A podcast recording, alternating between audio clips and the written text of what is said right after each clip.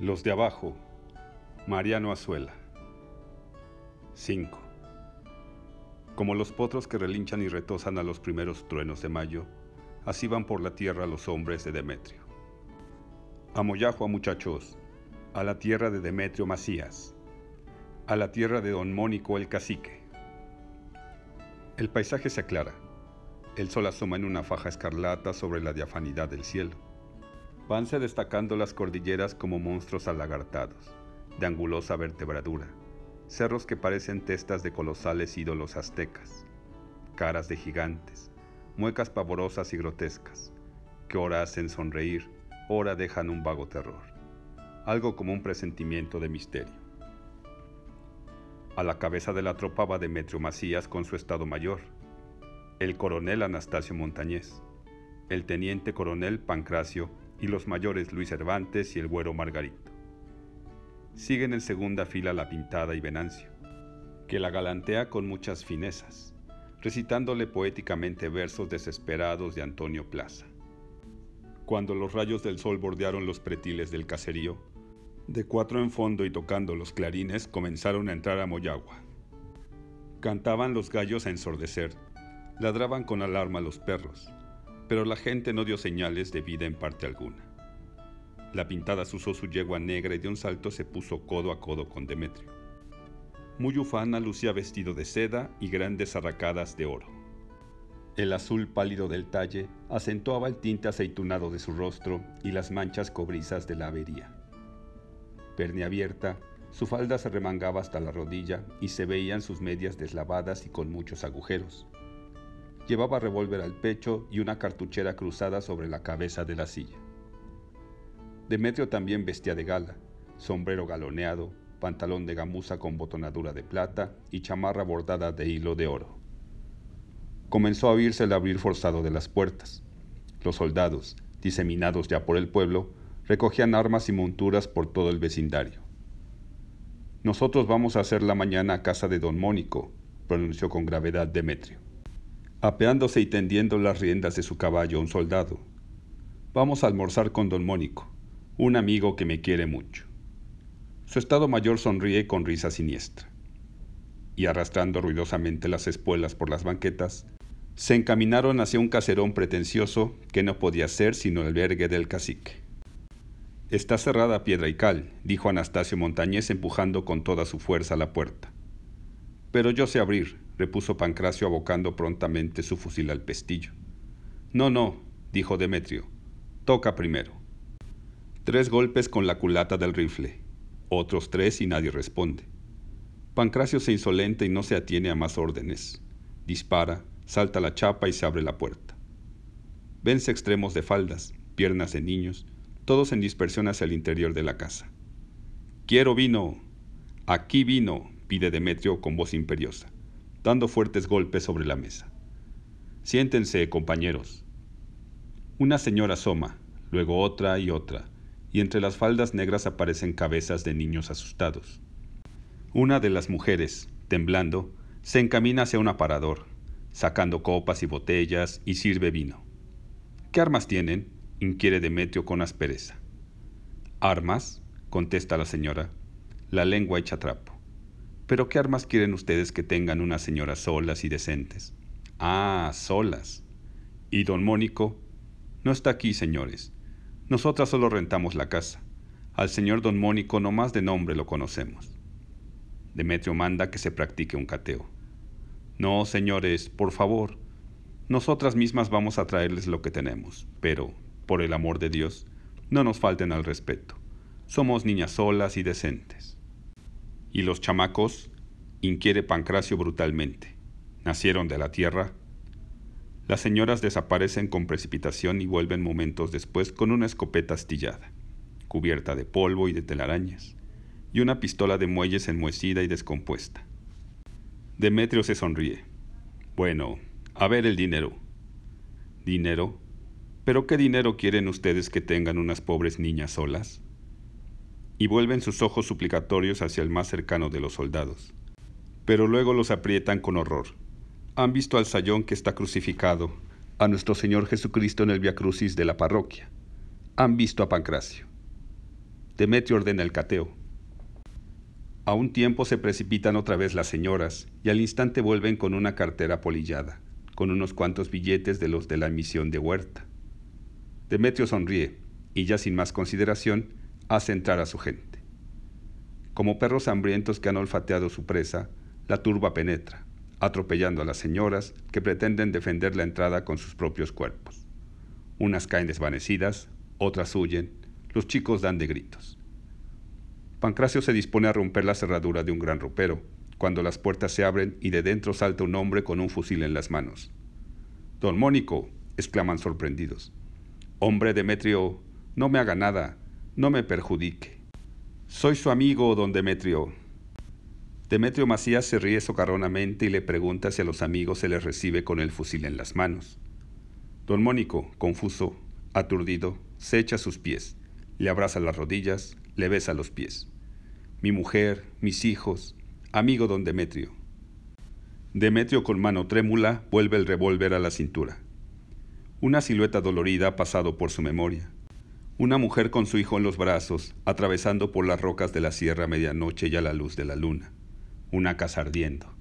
Vámonos, afuera todos, clama sombríamente. Su estado mayor obedece. Don Mónico y las señoras le besan las manos y lloran de agradecimiento. En la calle la turba está esperando alegre y dicharachera el permiso del general para saquear la casa del cacique. Yo sé muy bien dónde tienen escondido el dinero, pero no lo digo. Pronuncia un muchacho con un cesto bajo el brazo. Hmm, yo ya sé, repone una vieja que lleva un costal de raspa para recoger lo que Dios le quiera dar. Está en un altito. Allí hay muchos triques y entre los triques una petaquilla con dibujos de concha. Ahí mero está lo bueno. No es cierto, dice un hombre no son tan tarugos para dejar así la plata. A mi modo de ver, lo tienen enterrada en el pozo en un tanate de cuero.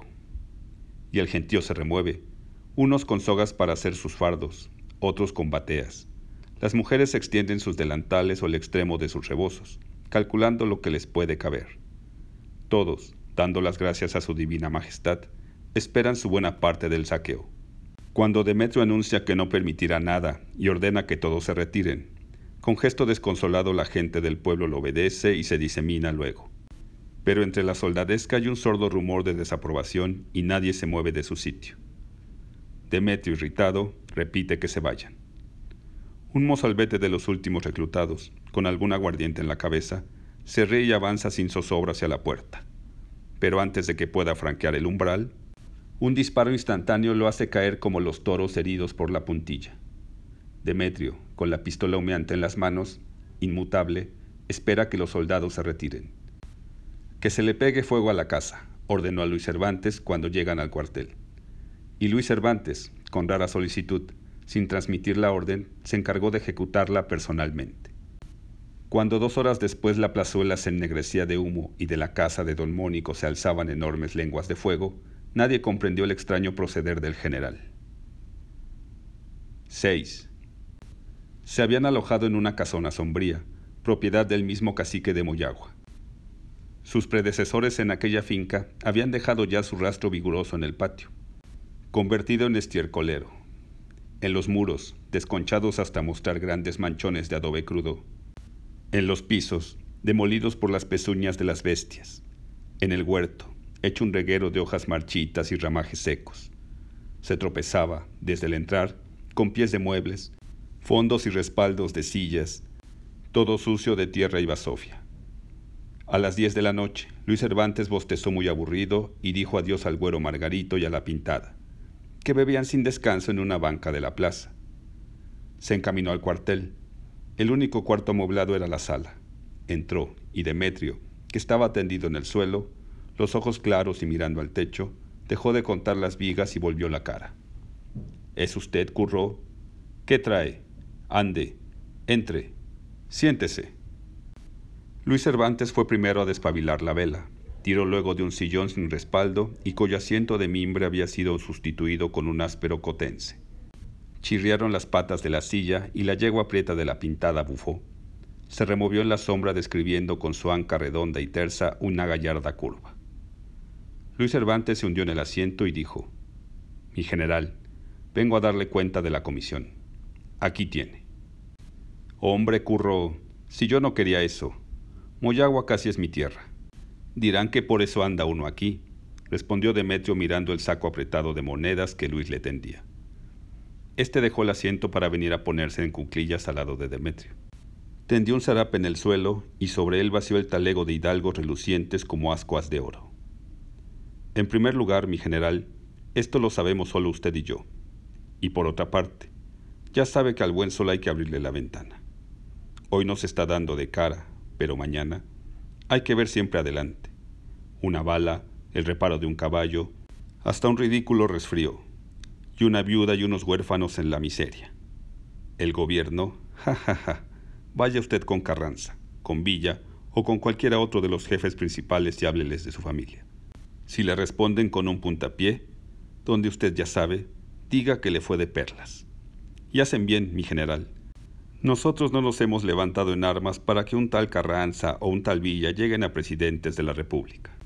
Nosotros peleamos en defensa de los sagrados derechos del pueblo, pisoteados por el vil cacique. Y así como ni Villa, ni Carranza, ni ningún otro han de venir a pedir nuestro consentimiento para pagarse los servicios que le están prestando a la patria, tampoco nosotros tenemos necesidad de pedirle licencia a nadie. Demetrio se medio incorporó, tomó una botella cerca de su cabecera, empinó y luego, hinchando los carrillos, lanzó una bocanada a lo lejos. ¿Qué pico largo es usted, curro? Luis sintió un vértigo. La cerveza regada parecía avivar la fermentación del basurero donde reposaban. Un tapiz de cáscaras de naranjas y plátanos, carnosas cortezas de sandía, hebrosos núcleos de mangos y bagazos de caña. Todo revuelto con hojas enchiladas de tamales y todo húmedo de deyecciones. Los dedos callosos de Demetrio iban y venían sobre las brillantes monedas a cuenta y cuenta. Repuesto ya, Luis Cervantes sacó un botecito de fosfatina fallires y volcó dijes, anillos, pendientes y otras muchas alhajas de valor. Mire, mi general, si, como parece, esta bola va a seguir, si la revolución no se acaba, nosotros tenemos ya lo suficiente para irnos a brillarla una temporada fuera del país. Demetrio meneó la cabeza negativamente. ¿No haría usted eso? Pues, ¿a qué nos quedamos ya? ¿Qué causa defenderíamos ahora? Eso es cosa que yo no puedo explicar, Curro, pero siento que no es cosa de hombres. Escoja, mi general, dijo Luis Cervantes mostrando las joyas puestas en fila. Déjelo todo para usted. De veras, Curro. Si viera que no le tengo amor al dinero. ¿Quiere que le diga la verdad? Pues yo, con que no me falte el trago y contraer una chamaquita que me cuadre, soy el hombre más feliz del mundo. Ja, ja, ja, ja. ¿Qué, mi general? Bueno, ¿y por qué se aguanta esa sierpe de la pintada? Hombre, curro, me tiene harto, pero así soy. No me animo a decírselo. No tengo valor para despacharla. Ah, yo soy así. Ese es mi genio. Mire, de que me cuadra una mujer, soy tan boca de palo, que si ella no comienza, yo no me animo a nada. Y suspiró. Ahí está Camila, la del ranchito. La muchacha es fea, pero si viera cómo me llena el ojo. El día que usted quiera nos la vamos a traer, mi general. Demetrio guiñó los ojos con malicia. Le juro que se la hago buena, mi general. De veras, curro. Mire, si me hace esa valedura, pa' usted es el reloj con todo y la leopaldina de oro, ya que le cuadra tanto. Los ojos de Luis Cervantes resplandecieron. Tomó el bote de fosfatina ya bien lleno, se puso en pie y sonriendo dijo, Hasta mañana, mi general. Que pase buena noche. 7. Yo qué sé, lo mismo que ustedes saben, me dijo el general. Codorniz, ensilla tu caballo y me llego a Mora.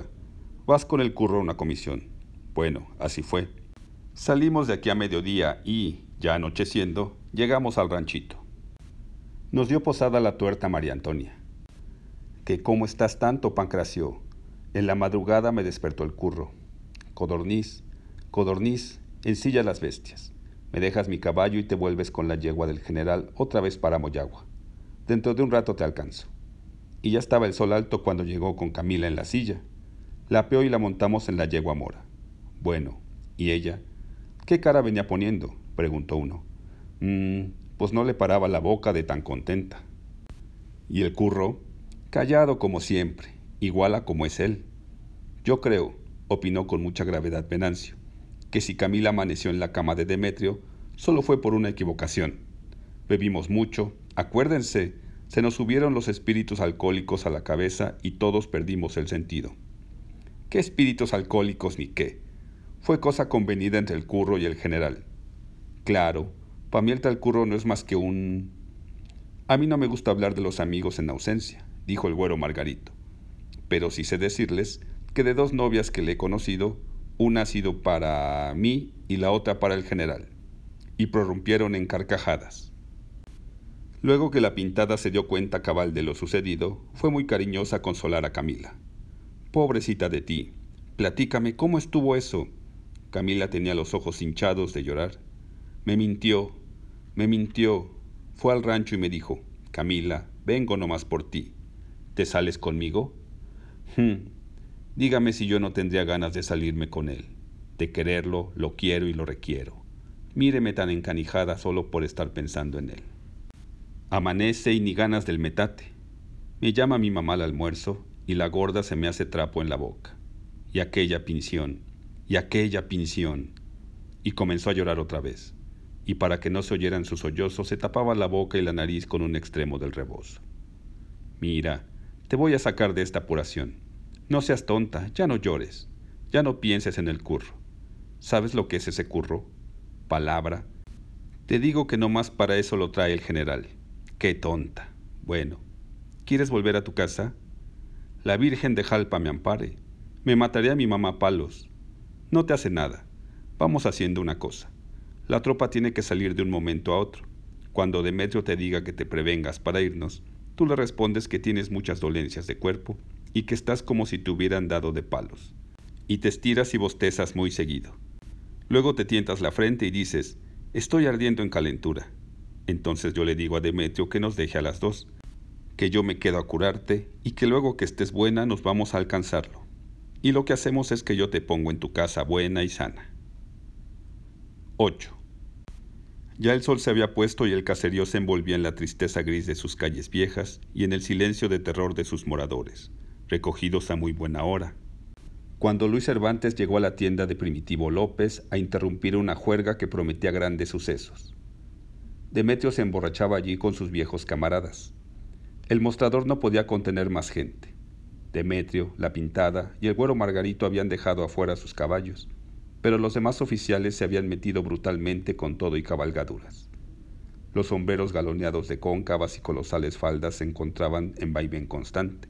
Caracoleaban las ancas de las bestias, que sin cesar removían sus finas cabezas de ojazos negros, narices palpitantes y orejas pequeñas y en la infernal alaraca de los borrachos se oía el resoplar de los caballos, su rudo golpe de pezuñas en el pavimento y de vez en vez un relincho breve y nervioso. Cuando Luis Cervantes llegó, se comentaba un suceso banal. Un paisano, con un agujerito negruzco y sangonoliento en la frente, estaba tendido boca arriba en medio de la carretera. Las opiniones, divididas al principio, ahora se unificaban bajo una justísima reflexión del güero Margarito. Aquel pobre diablo que yacía bien muerto era el sacristán de la iglesia. Pero tonto. La culpa había sido suya. Pues a quién se le ocurre, señor, vestir pantalón, chaqueta y gorrita. Pancracio no puede ver un Catrín enfrente de él. Ocho músicos de viento, las caras rojas y redondas como soles, desorbitados los ojos, echando los bofes por los latones desde la madrugada, suspenden su faena al mandato de Cervantes. Mi general, dijo este abriéndose paso entre los montados. Acaba de llegar un propio de urgencia. Le ordenan a usted que salga inmediatamente a perseguir a los orosquistas. Los semblantes ensombrecidos un momento brillaron de alegría. A Jalisco, muchachos, gritó el güero Margarito dando un golpe seco sobre el mostrador. Aprevénganse tapatías de mi alma, que allá voy, gritó la codorniz, arriscándose el sombrero. Todo fue regocijo y entusiasmo. Los amigos de Demetrio, en la excitación de la borrachera, le ofrecieron incorporarse a sus filas. Demetrio no podía hablar de gusto. A ir a batir a los orosquistas, a vérselas al fin con hombres de de veras. Dejar de matar federales como se matan liebres o guajolotes. Si yo pudiera coger vivo a Pascual Orozco, dijo el güero Margarito, le arrancaba la planta de los pies y lo hacía caminar 24 horas por la sierra. ¿Qué? ¿Ese fue el que mató al señor Madero? preguntó el meco. No, repuso el güero con solemnidad. Pero a mí me dio una cachetada cuando fui mesero del demónico en Chihuahua. Para Camila la yegua mora, ordenó Demetrio a Pancracio, que estaba ya ensillando. Camila no se puede ir, dijo la pintada con prontitud. ¿Quién te pide a ti tu parecer? repuso Demetrio con aspereza. ¿Verdad, Camila, que amaneciste con mucha dolencia de cuerpo y te sientes acalenturada ahora? Pues yo, pues yo, lo que diga don Demetrio. Ah, qué guaje, di que no, di que no, pronunció a su oído la pintada con gran inquietud. Pues es que ya le voy cobrando voluntad, ¿lo cree? contestó Camila también muy quedo. La pintada se puso negra y se le inflamaron los carrillos pero no dijo nada y se alejó a montar la yegua que le estaba ensillando el güero Margarito. 9. El torbellino de polvo, prolongado a buen trecho a lo largo de la carretera, rompíase bruscamente en masas difusas y violentas, y se destacaban pechos hinchados, crines revueltas, narices trémulas, ojos ovoides, impetuosos, patas abiertas y como encogidas al impulso de la carrera. Los hombres, de rostro de bronce y dientes de marfil, ojos flameantes, blandían los rifles o los cruzaban sobre las cabezas de las monturas. Cerrando la retaguardia y el paso, venían Demetrio y Camila, ella trémula aún, con los labios blancos y secos, el malhumorado por lo insulso de la hazaña, ni tales orosquistas ni tal combate, unos cuantos federales dispersos, un pobre diablo de cura con un centenar de ilusos, todos reunidos bajo la vetusta bandera de religión y fueros. El cura se quedaba allí bamboleándose, pendiente de un mezquite, y en el campo un reguero de muertos que ostentaba en el pecho un escudito de bayeta roja y un letrero. Detente, enemigo, el sagrado corazón de Jesús está conmigo. La verdad es que yo ya me pagué hasta de más mis sueldos atrasados, dijo la codorniz mostrando los relojes y anillos de oro que se había extraído de la casa cural. Así siquiera pelea uno con gusto, exclamó el manteca, entreverando insolencias entre cada frase ya sabe uno por qué arriesga el cuero. Y cogía fuertemente con la misma mano que empuñaba las riendas un reluciente resplandor que le había arrancado al divino preso de la iglesia. Cuando la codorniz, muy perito en la materia, examinó codiciosamente el avance del manteca, lanzó una carcajada solemne. Tu resplandor es de hoja de lata. ¿Por qué vienes cargando con esa roña? preguntó Pancracio al güero Margarito, que llegaba de los últimos con un prisionero. ¿Saben por qué? porque nunca he visto bien a bien la cara que pone un prójimo cuando se le aprieta una reata en el pescuezo. El prisionero, muy gordo, respiraba fatigado.